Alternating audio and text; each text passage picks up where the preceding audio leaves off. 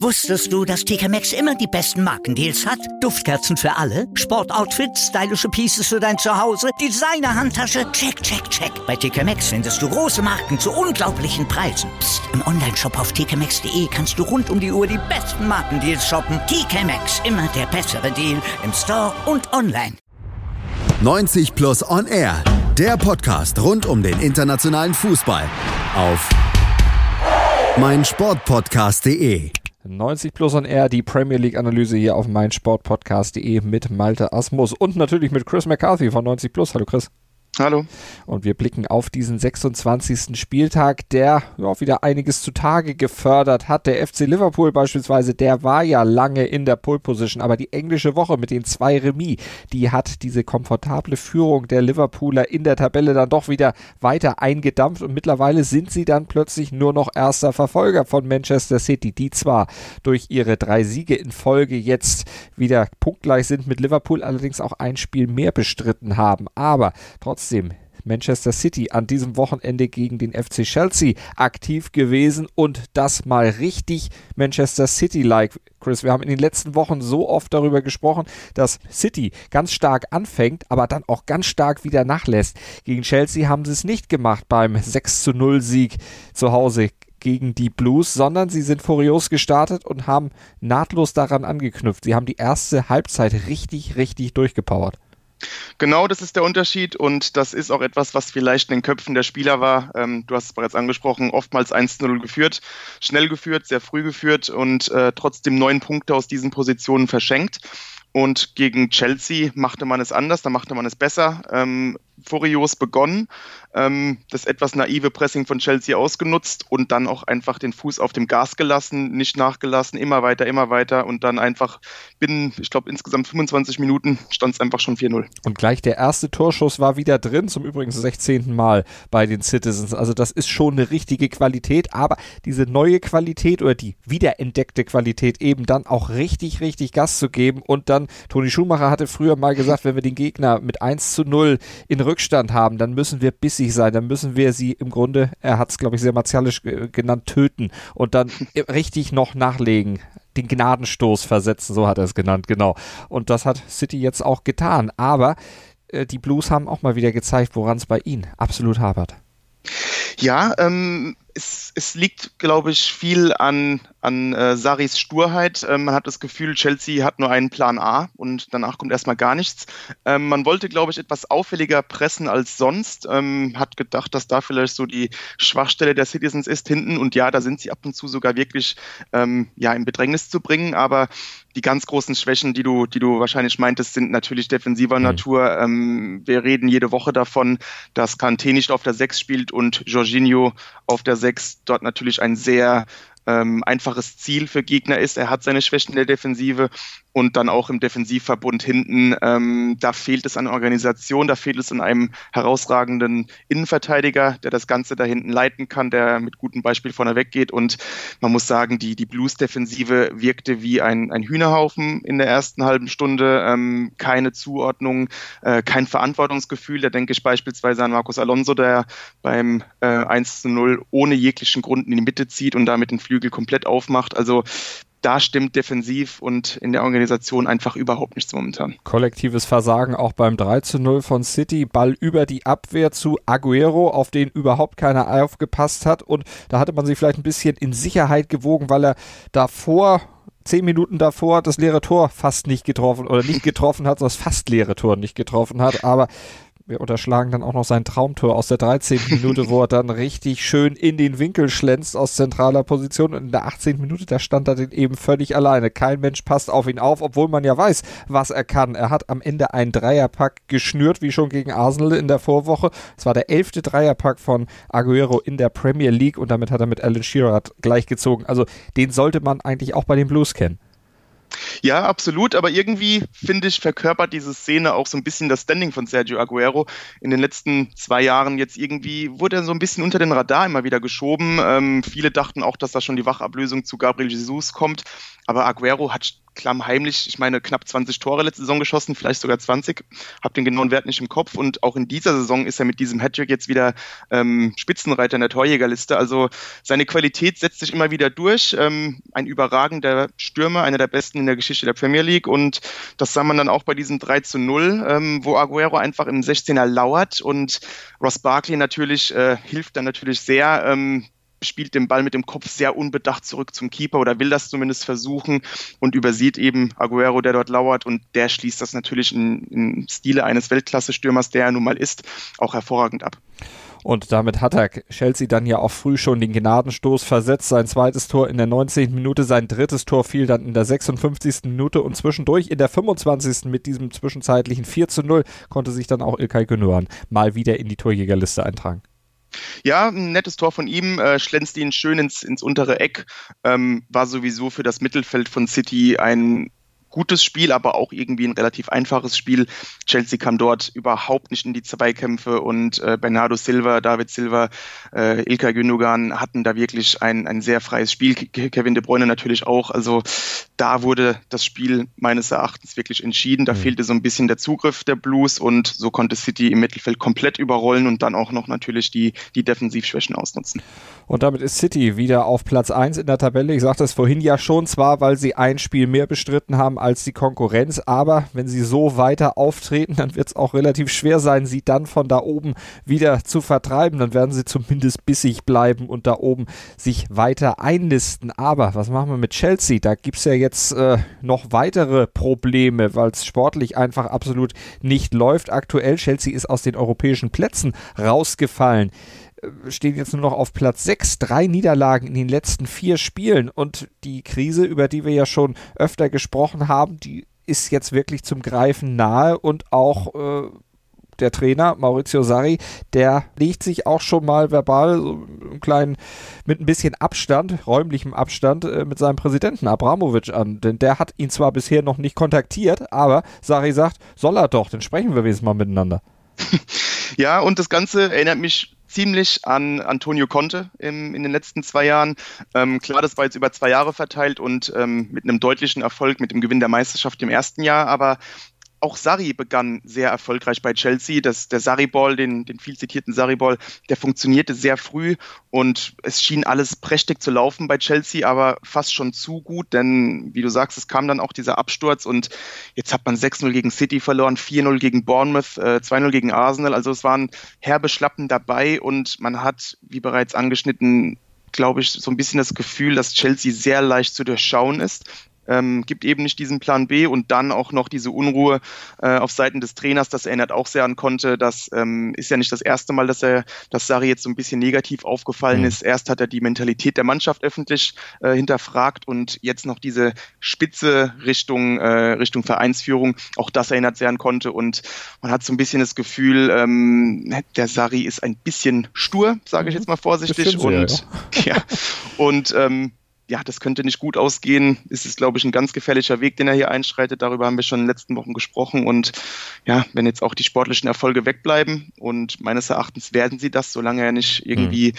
die Einsicht zeigt, sich da ein bisschen zu ändern in seiner Herangehensweise, ähm, dann könnte das ein relativ Kurzzinter mit so werden. Das ist letztlich aber auch ein hausgemachtes Problem von Chelsea, denn man weiß ja, was für ein Typ auch Maurizio Sarri ist. Das ist ja ein Ruf, der ihm durchaus vorauseilt und das schon ja. seit seiner Zeit, seit er auf der großen Bildfläche aufgetreten aufgetreten ist, dass er ein Sturkopf ist, dass er sich nicht reinreden lässt und sich im Prinzip auch lieber feuern lassen würde, glaube ich, um als von seiner ja. Linie abzuweichen.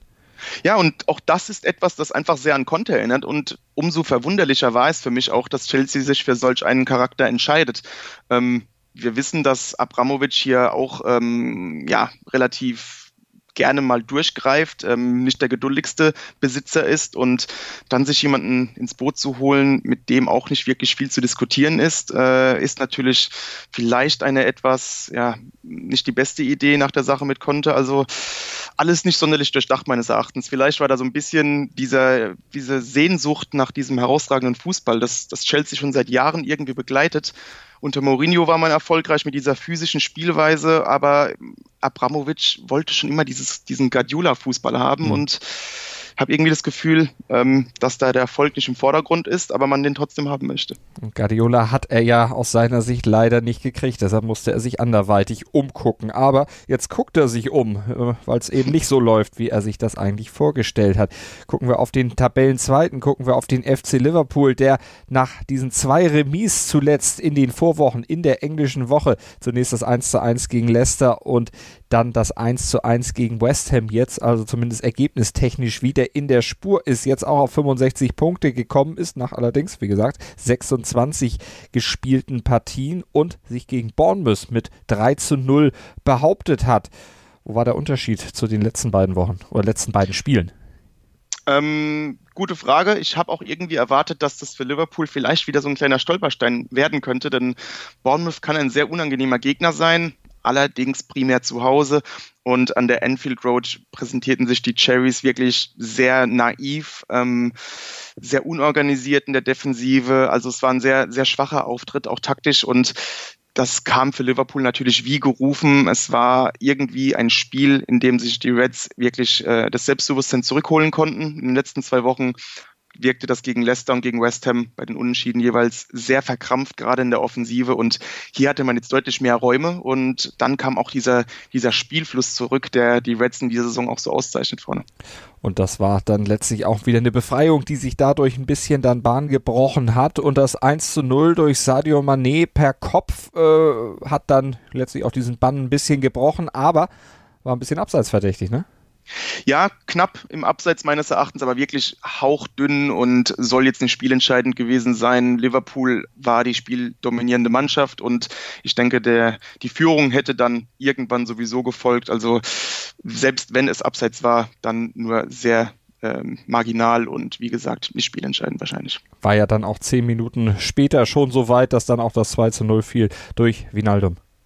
Ja, tolles Tor. Ähm, da hat man schon gemerkt, dass Liverpool jetzt in diesen Spielfluss kommt. Ähm, das 1-0 ähm, war der erste Anfang und äh, die Reds kombinierten da wirklich toll durchs Mittelfeld, hatten natürlich auch recht wenig Gegenwehr und äh, Wijnaldum schließt da mit einem tollen Heber zum 2-0 ab. Das war dann auch die Vorentscheidung und ab da merkte man auch, dass Liverpool so ein bisschen langsam machte. Ähm, man wusste ganz genau, man hat das Spiel hier komplett mhm. im Griff und Bournemouth machte auch nicht wirklich ernsthafte Anstalten, ähm, das Ganze nochmal gefährlich zu machen. Ja, die waren sehr unorganisiert und eigentlich auch offener, als man sie bisher gekannt hat. War das taktische Marschroute und ist die einfach nicht aufgegangen? Ist ganz schwer zu sagen. Also eigentlich ist äh, Eddie mh, hm, schon ein, ein Disziplinfanatiker, was die taktische Herangehensweise seiner Mannschaft angeht. Ähm, auf der anderen Seite spielt er auch gerne mit offenem Visier. Also es ist, glaube ich, da sehr schwer, die Balance zu finden. Gerade gegen einen Gegner wie Liverpool äh, wird das natürlich schnell bestraft, wenn da nicht alles passt und die richtige Balance nicht geschaffen ist. Und wir wissen aber auch gleichzeitig, dass Bournemouth sich auswärts deutlich schwerer tut als zu Hause. Mhm. Und ähm, ich denke irgendwie, man, man hatte so ein bisschen das Gefühl, dass die Cherries nicht mit der breitesten Brust da auftraten und ähm, man nicht mit sonderlich viel rechnete. Und auch das wird Eddie Howe wahrscheinlich ganz und gar nicht gefallen, denn wir haben bereits schon öfter gesehen, dass Bournemouth auch mit den Großen mithalten kann in dieser Saison. Und selbst wenn sie zur zweiten Hälfte noch eine etwas breitere Brust hätten zeigen wollen, drei Minuten nach Wiederanpfiff war dann da sowieso der Deckel drauf, denn Salah traf nach Vorarbeit von Firmino. Ja, tolles Tor, ähm, kann man sich gerne nochmal anschauen. Ähm, Firmino mit der Hacke und das bei einer sehr ähm, hohen Geschwindigkeit. Ähm, und ich weiß auch nicht, wie er äh, Salah da hinter sich sah. Ähm, findet ihn jedenfalls mit diesem Hackenzuspiel und Salah ähm, verwandelt dann eiskalt. Also war nochmal so äh, ein Beleg dafür, wie wichtig diese offensive Dreierreihe der Reds ist in dieser Saison. Ich glaube, 15 der letzten 16 Tore kamen eben von Firmino, Salah und äh, Manet und ähm, die drei da vorne sind schon eine eigene Klasse. Und ich glaube auch irgendwie, ähm, diese zwei Spiele gegen West Ham und gegen Leicester, die würde man ohne diese drei vielleicht sogar verlieren, denn da mhm. hatten die Reds wirklich sehr schwache Tage und gerade im Leicester-Spiel ähm, gab es da einige Chancen auch für die Foxes. Also ähm, da hatte man dann wirklich das Glück auch, dass man diese Qualität vorne drin hat und dann zumindest diesen einen Treffer jeweils erschießen konnte. Klar, diese Dreierreihe natürlich ein gewichtiges Faustpfand im Kampf um den Titel in England, aber natürlich auch im Kampf um den Titel in der Champions League und da geht es ja dann in der nächsten Woche gegen die Bayern.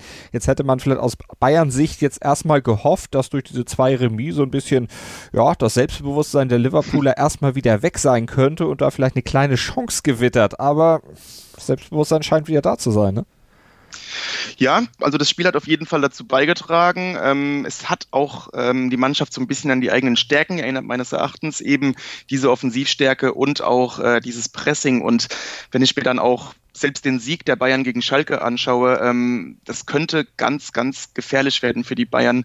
Ähm, die Defensive der Münchner wirkt nicht sonderlich sattelfest gerade, wenn sie unter Druck gerät und auch bei Kontersituationen. Und das sind bekanntlich zwei Sachen, die Liverpool sehr, sehr gut mhm. kann. Besonders das Pressing ist sehr gefährlich.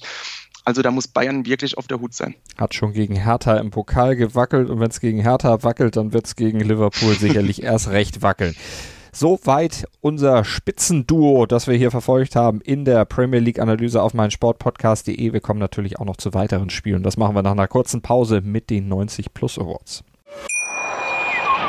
Wusstest du, dass TK Maxx immer die besten Markendeals hat? Duftkerzen für alle, Sportoutfits, stylische Pieces für dein Zuhause, Designer-Handtasche, check, check, check. Bei TK Maxx findest du große Marken zu unglaublichen Preisen. Psst. im Onlineshop auf tkmaxx.de kannst du rund um die Uhr die besten Markendeals shoppen. TK Maxx, immer der bessere Deal im Store und online.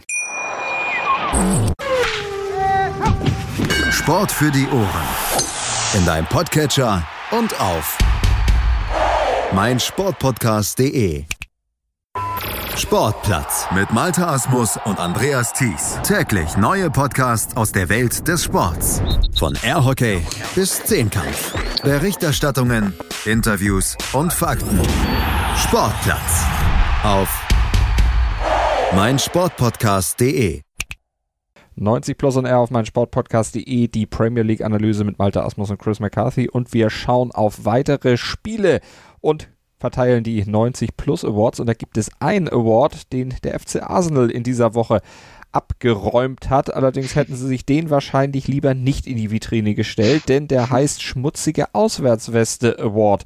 Und das legt ja eine, Chris, der Schwächen von Arsenal offen, denn sie kriegen es einfach nicht hin, auswärts mal zu Null zu spielen. Selbst gegen, Wat äh, gegen Huddersfield nicht, obwohl sie 2-1 gewinnen, also die Punkte zwar haben, aber eine Null steht da einfach nicht. Ja, und ich meine, die Defensivschwächen, der das, die kennen wir, ähm, aber man dachte wahrscheinlich, dass wenn gegen eine Mannschaft, dann gegen Huddersfield, dass man da wenigstens einmal auswärts zu Null spielen kann. Ähm, Huddersfield vor dem Spiel 507 Pflichtspielminuten ohne, eigenen, ohne eigenes Tor.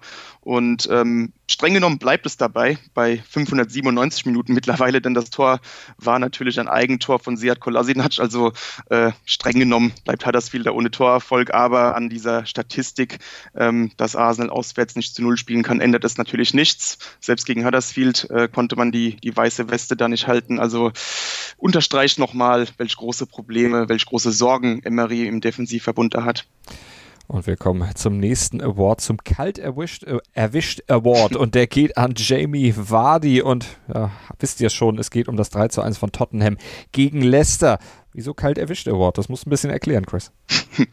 Ja, Stand 1-0 für Tottenham ähm, war ein relativ schmeichelhaftes 1-0, denn die Foxes waren eigentlich ziemlich gut drauf und die Spurs stellten so ein bisschen das Fußballspielen ein und in der zweiten Halbzeit schien es dann zum 1-1 zu kommen. Äh, Madison geht im Strafraum äh, zu Fall und Wadi wird eingewechselt und da musste man schon so ein bisschen schlucken, wird jetzt wirklich Wadi den Elfmeter ein, ähm, wird wirklich Wadi den Elfmeter ausführen, wenn er jetzt so kalt von der Bank kommt, aber Madison äh, schien ebenfalls der Meinung zu sein, dass der Engländer ausführen soll und verzichtete, übergab dann Wadi den Ball und er führte einen wirklich sehr, sehr schwachen Strafstoß mit seiner ersten Ballberührung aus, ähm, den Loris relativ einfach parieren konnte und ähm, so blieb es beim 1 zu 0 schlimmer noch, nur wenige Minuten später dann das 2 zu 0 durch Eriksen. Und da wurde Wadi kalt erwischt, da wurde auch ein bisschen Leicester kalt erwischt, denn wie gesagt, das war so ein Schlüsselpunkt in der Partie. Und ich denke, wenn Leicester da das 1 zu 1 macht, dann könnte das Spiel ein bisschen anders ausgehen.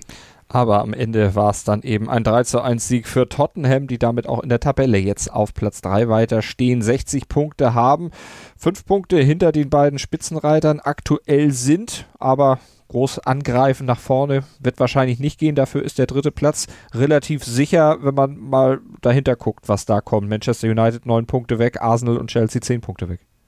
Ja, denke ich auch. Und wirklich, also wie gesagt, ich sage das jede Woche, Tottenham war für mich nie der ernsthafte Meisterschaftskandidat, aber das ist auch gar nicht despektierlich gemeint. Also ich finde, der dritte Platz, der scheinbar sichere dritte Platz, ist wirklich eine herausragende Leistung, wenn man sich mal ansieht, dass Tottenham da wirklich keinen einzigen Spieler verpflichten konnte und der Kader teilweise sehr auf dem Zahnfleisch ging. Und ja, jetzt fehlt Kane, Ali und man holt trotzdem die Punkte, auch wenn die Leistungen nicht überragend hm. sind. Das zeigt etwas von Reife und Effizienz und das sind alles Qualitäten, die bei den Spurs so ein bisschen vermisst wurden in letzter Zeit. Also auf diese Saison kann man im Norden Londons auf jeden Fall sehr stolz sein. Und sie haben zehn ihrer letzten zwölf Premier League-Spiele gewonnen. Auch das muss man mal hervorheben. Und insgesamt in dieser Saison die meisten Kopfballtore in der Premier League erzielt. 14 Stück. Also die spielen mit Köpfchen, kann man nicht anders sagen.